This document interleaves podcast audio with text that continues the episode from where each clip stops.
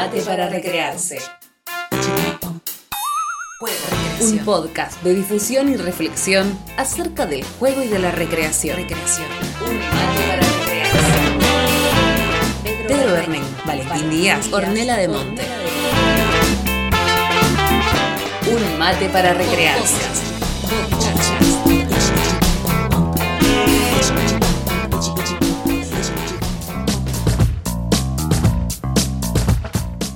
Bienvenidos a todos nuestros oyentes al episodio número 15 de Un mate para recrearse en una jornada tenida de verde y violeta.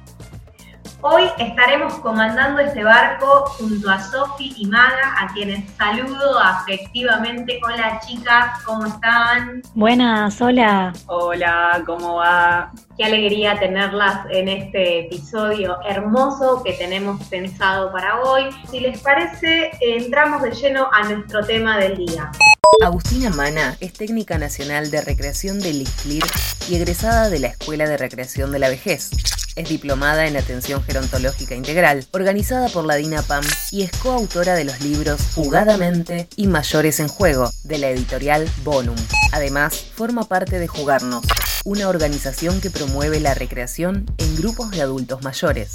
Sol Posesorsky es técnica nacional de recreación del ISTLIR y posteriormente realizó la formación pedagógica y la carrera de gerontología. Trabajó varios años en PAMI, coordinando talleres para personas con Alzheimer y luego talleres de memoria. Actualmente trabaja en la Fundación Favaloro, coordinando más de seis grupos de recreación y sus salidas recreativas en instituciones gerontológicas de larga estadía como Residencia Gardenia y Residencia Manantial. También forma parte de la organización gerontológica Experiencias Mayores.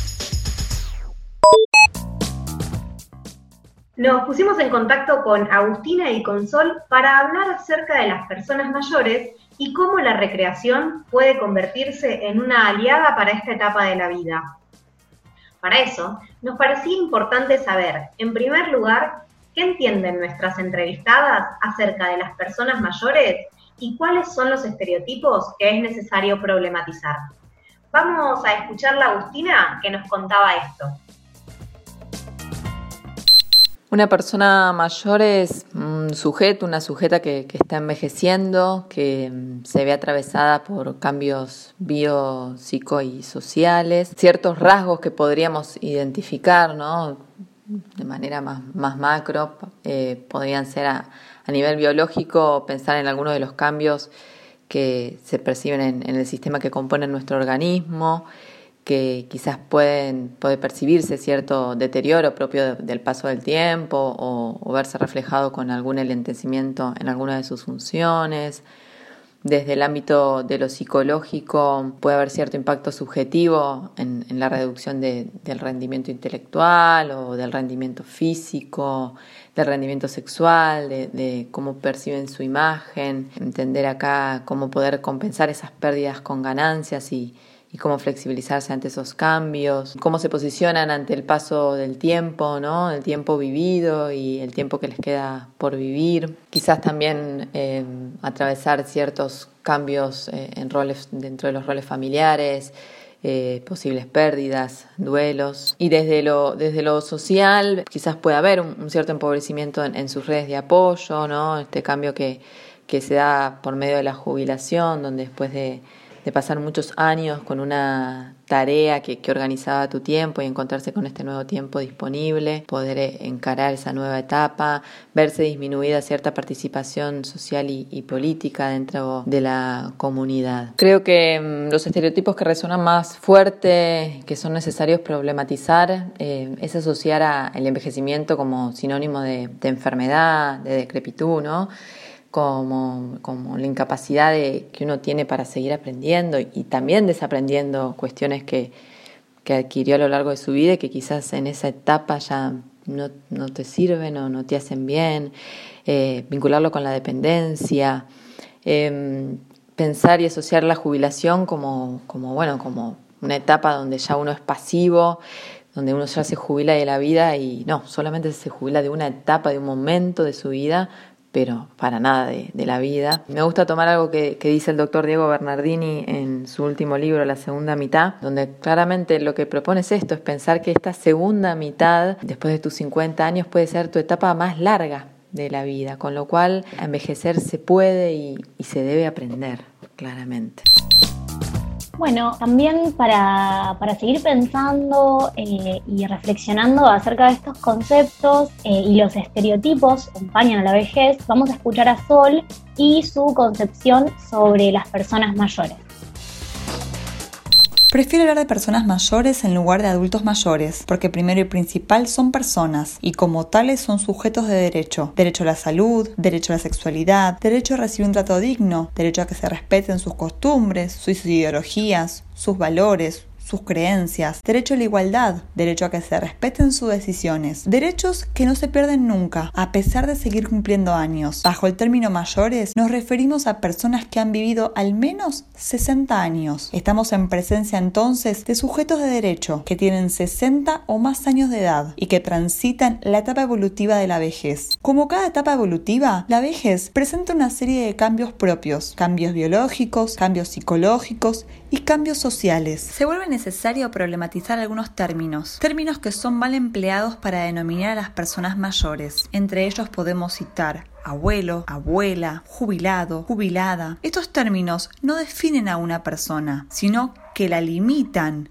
a un solo rol. Este vocablo impide ver a la persona de manera integral. Si analizamos los términos por separado, vemos que los únicos que podrían llamar a una persona mayor abuelo o abuela serán sus nietos, en caso de que los tenga, porque también sabemos que muchas personas mayores no tienen nietos, ni siquiera tuvieron hijos. Lo mismo sucede con el término de jubilada o jubilado. Ser jubilada es una consecuencia de retiro laboral, es cobrar una jubilación.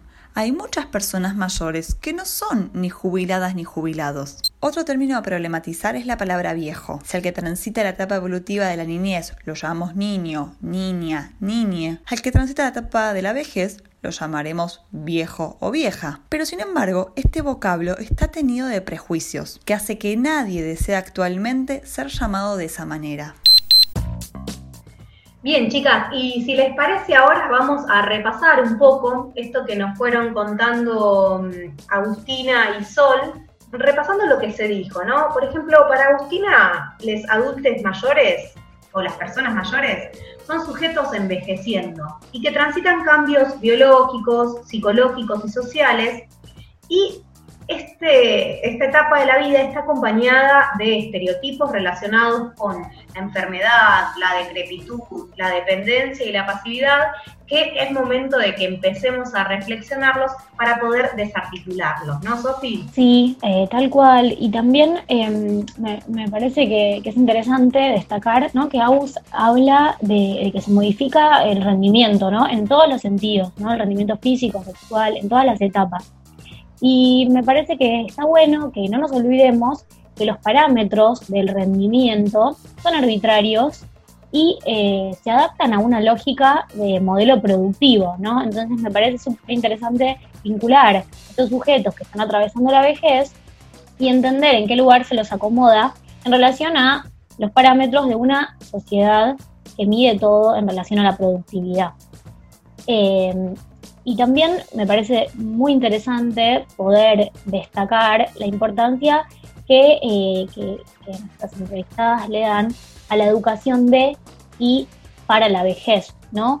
Eh, mantenerse flexibles ante estos cambios y entender que se puede aprender a envejecer eh, de otra manera. Tal cual. Y por su parte, Sol posiciona a la vejez como una etapa evolutiva integrada por personas mayores en tanto sujetes de derecho de salud, sexualidad, juego de ideología y de igualdad.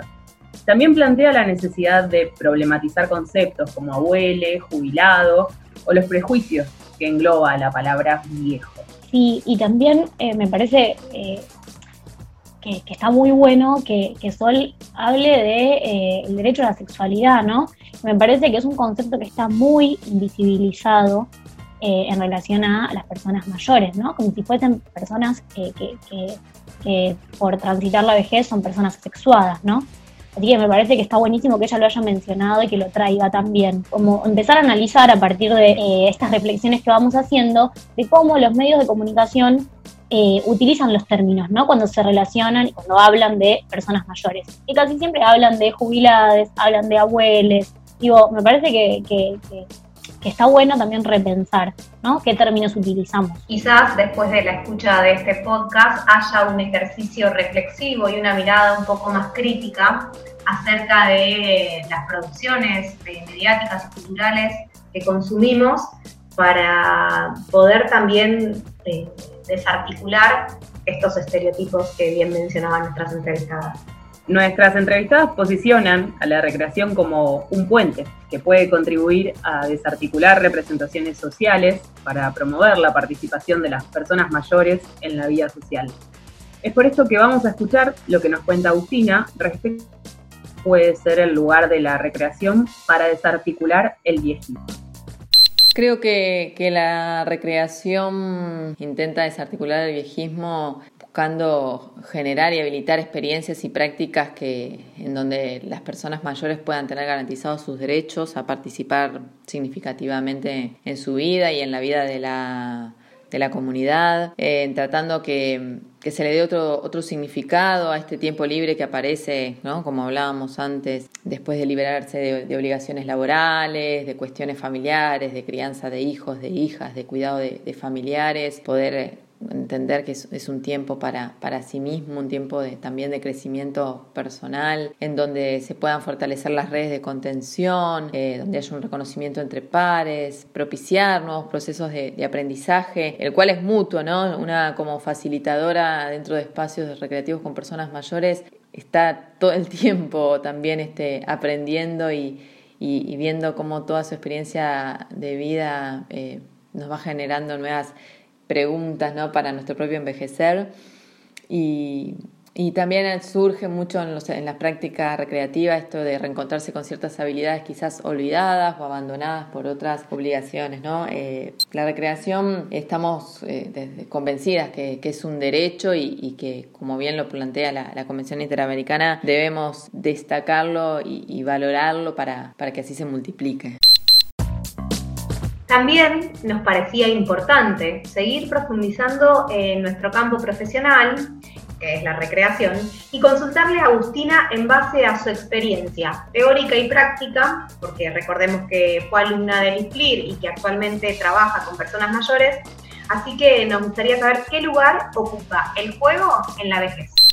El juego en, la vejez eh, ocupa un lugar vital, ¿no? Creemos que, así es, por eso invitamos a jugar. Lo que creemos sí es, es fundamental que, que, siempre invitemos a jugar como adultos y adultas que somos, ¿no? Porque muchas veces se escucha este comentario de, bueno, juguemos como si fuéramos niños o niñas otra vez, ¿no? Y en realidad hay que convencernos de que el juego nos puede y nos debería acompañar a lo largo de toda la vida, con lo cual sí es importante ofrecer propuestas lúdicas acordes a los gustos e intereses de las personas mayores, no infantilizar, pensar en, juegos que sean desafiantes, atractivos. Hay personas mayores que quizás el, juego los, la verdad que los acompaña a lo largo de todo su, trayecto vital y que cuando uno, cuando uno se encuentra acostumbran a, jugar en su tiempo libre y vienen con juegos que que fueron aprendidos por sus ancestros y los siguen multiplicando y replicando, y hay otras personas que quizás tienen ciertas eh, historias que se asocian al juego con, con la parte con la ludopatía o con ciertas historias familiares donde bueno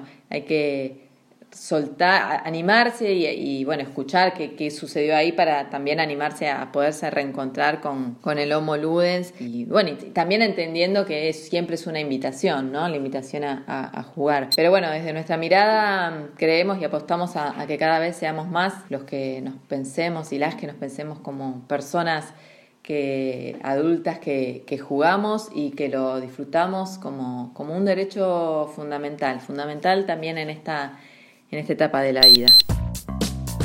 Con respecto a esto que trae Agus, eh, me parece eh, súper valioso, ¿no? Eh, lo que ella comenta en relación al juego, ¿no? Y que muchas veces invitamos a jugar como si fuésemos niñes.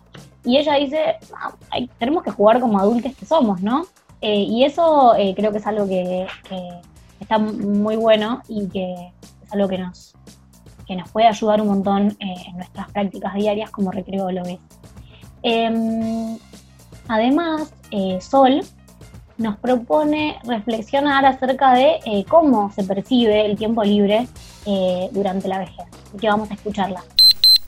La vejez coincide con el final de la etapa laboral y la llegada de la jubilación. Esto provoca no solamente un cambio de roles sociales, sino también un aumento en la cantidad de tiempo libre. Definimos el tiempo libre como aquel que resta luego de descontar el tiempo empleado en la realización de un conjunto de actividades propias de un día de 24 horas, las cuales se pueden clasificar en cinco grupos. Trabajo, tiempo destinado al transporte, actividades de compromiso social, tareas domésticas y actividades fisiológicas. Al finalizar la etapa laboral, el tiempo dedicado al trabajo y al transporte pasará a ser tiempo libre. Es por ello que el mismo aumentará de manera cuantitativa. El desafío de la vejez será dotar de calidad a esa cantidad de tiempo libre. La percepción del tiempo libre es propia de cada persona mayor. Sin embargo, podemos encontrar dos grupos bien distintos. Aquellos que presentan un tiempo libre heterocondicionado, donde sus familiares se encargan de llenar ese tiempo libre con actividades o acciones que deciden delegar en las personas mayores, como ser el cuidado de los nietos, el buscar a esos niños o niñas por los establecimientos educativos el prepararles la comida y el darles de comer. Es decir, el tiempo libre de la persona mayor queda relegado al cuidado de otro miembro de la familia. En cambio, hay otro grupo de personas que logró dotar de calidad ese tiempo libre, donde pudieron autocondicionarse y encontró un equilibrio entre las familias y un tiempo para continuar su desarrollo personal. Por último, nos parecía adecuado preguntarle a Sol cuál es el rol de la recreación y su ocupación en el tiempo libre. Y para el tiempo libre de las personas mayores, para dotarlo de calidad. La escuchamos.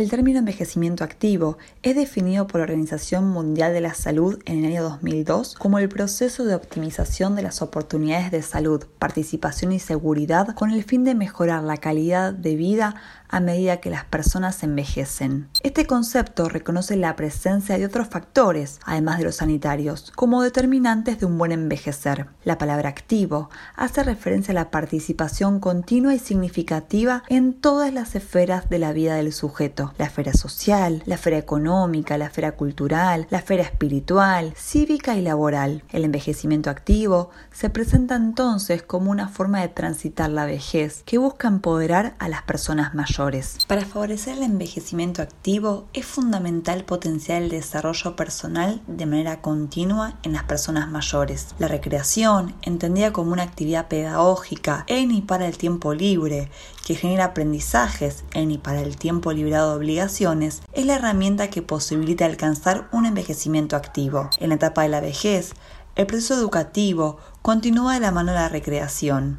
La recreación educativa es la que le permite al sujeto gozar y desarrollar el derecho a la educación permanente, cuyos aprendizajes se trasladarán a todas las dimensiones del sujeto. La recreación es la herramienta fundamental en la vejez, ya que posibilita dotar de calidad a esa cantidad de tiempo libre, educando a las personas mayores para que lleguen a ser sujetos autocondicionados, capaces de elegir y decidir a cada paso de su vida. A través de la recreación educativa, el sujeto aprende a disfrutar de su tiempo libre y conoce distintas experiencias que le permitirán formar su proyecto personal. Ahora que no trabajo, ¿qué quiero hacer en mi tiempo libre? La recreación le permitirá al sujeto reencontrarse con su ocio para poder desarrollarlo, como también, a través de conocer diferentes experiencias, podrá determinarlo, ya que hay muchas personas mayores que al vivir para el trabajo desconocen qué actividades les son placenteras. Otro aspecto importante a destacar sobre la importancia de la recreación como promotora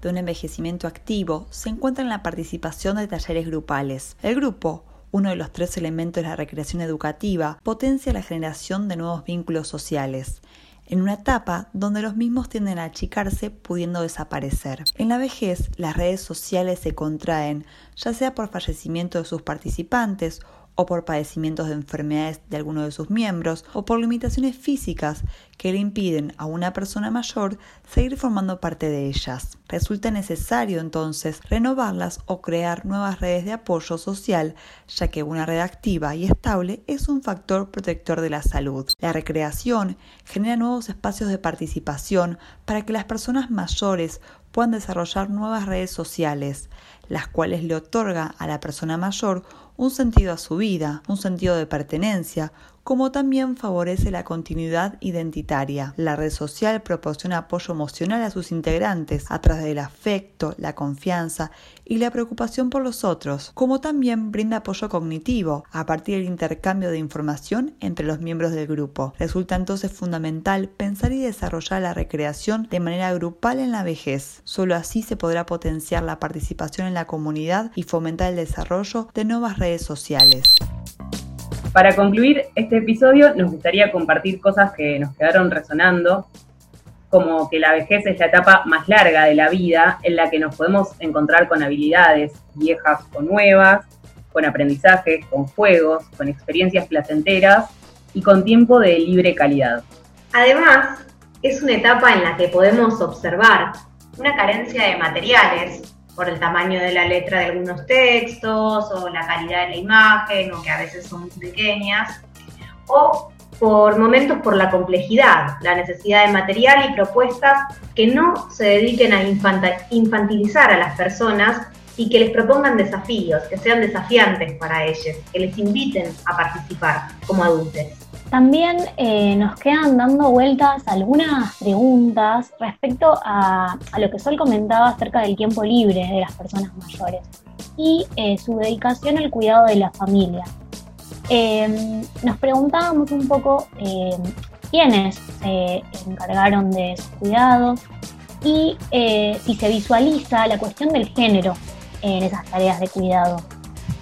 Bien, chicas, y para ir cerrando con este resumen que estamos haciendo de los audios brillantes que escuchamos de Sol y de Agustina, a quienes les agradecemos por su participación en nuestro podcast, vamos a remarcar la importancia de los espacios de grupalidad que generan redes de sostén y contención para las personas mayores y cómo estos espacios pueden ser propicios para promover la participación real, esa que siempre hablamos desde la recreación de los sujetos sobre las decisiones que competen a su realidad y a la vida social de la comunidad en la que viven.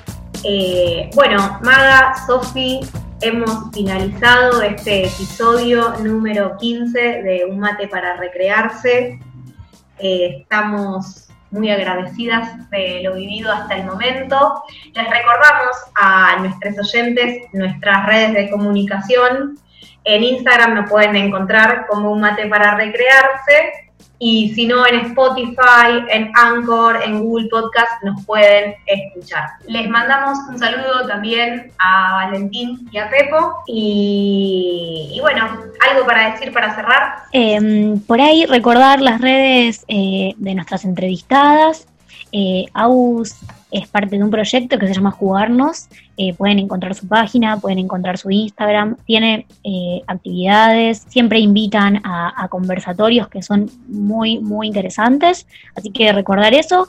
Y también el proyecto de Sol se llama Experiencias Mayores. También pueden encontrar su página y su Instagram. Buenísimo. Para cerrar este programa me voy a llevar esta reflexión de mm, cómo transitar este esta nueva manera de encarar la vejez y de cómo verlo. La verdad es que me pareció súper interesante la información que hemos intercambiado eh, y me voy reflexionando sobre eso, ¿no? Sobre cómo ser mayores y cómo vamos a visualizar también a esas personas mayores. Me quedo con esto del uso de los términos, de cómo en los medios de comunicación eh, a veces se, estigmatiza ¿no? con, con, la utilización de los términos y también nosotros, digo, en nuestra cotidianeidad eh, solemos, quizás por una cuestión de que no lo sabemos, creo que yo me quedo con esto y, me queda acá dando vueltas. Me, encanta que me quede esta reflexión, me la llevo y espero apropiarme de algunas cosas que, hemos escuchado hoy en este programa. Gracias. Gracias, Maga. Gracias, Sofi. ¿Alguna reflexión final para este momento? Gracias, Orne. Contenta de de compartir este podcast y bueno, de, un montón de, reflexiones que nos llevamos. Eh, esperamos que lo hayan disfrutado. Buenísimo. Y ahora no se vayan porque sigue a continuación un poema de La voz de la amada, un poema de José Saramago, poema sobre la vejez, que les queremos compartir para seguir pensando con un poco de cultura todo el tema del día de este podcast. Les mandamos un saludo grande, que vengan días felices para todos. Hasta para luego. Recrearse, para recrearse.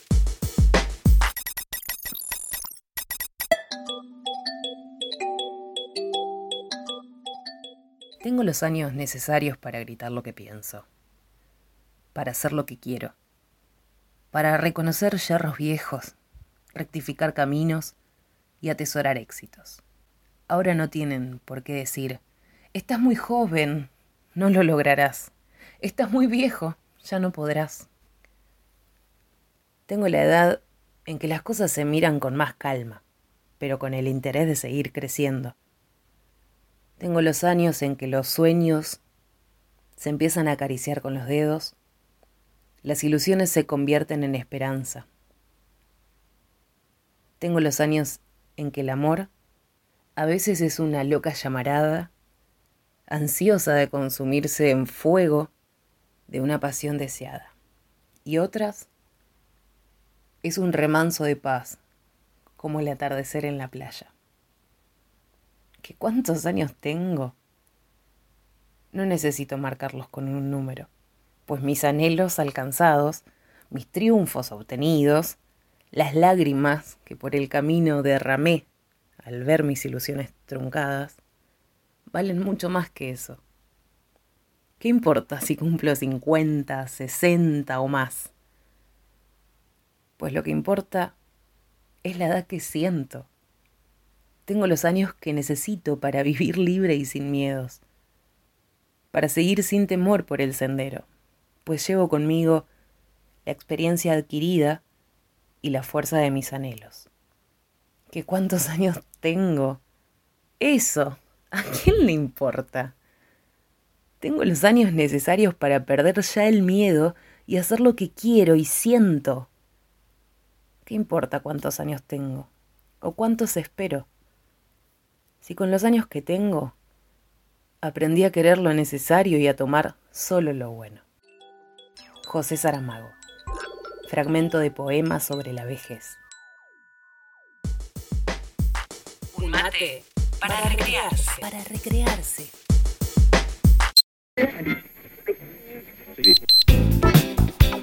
Para escucharnos podés buscarnos a través de la plataforma Spotify como Un mate para recrearse.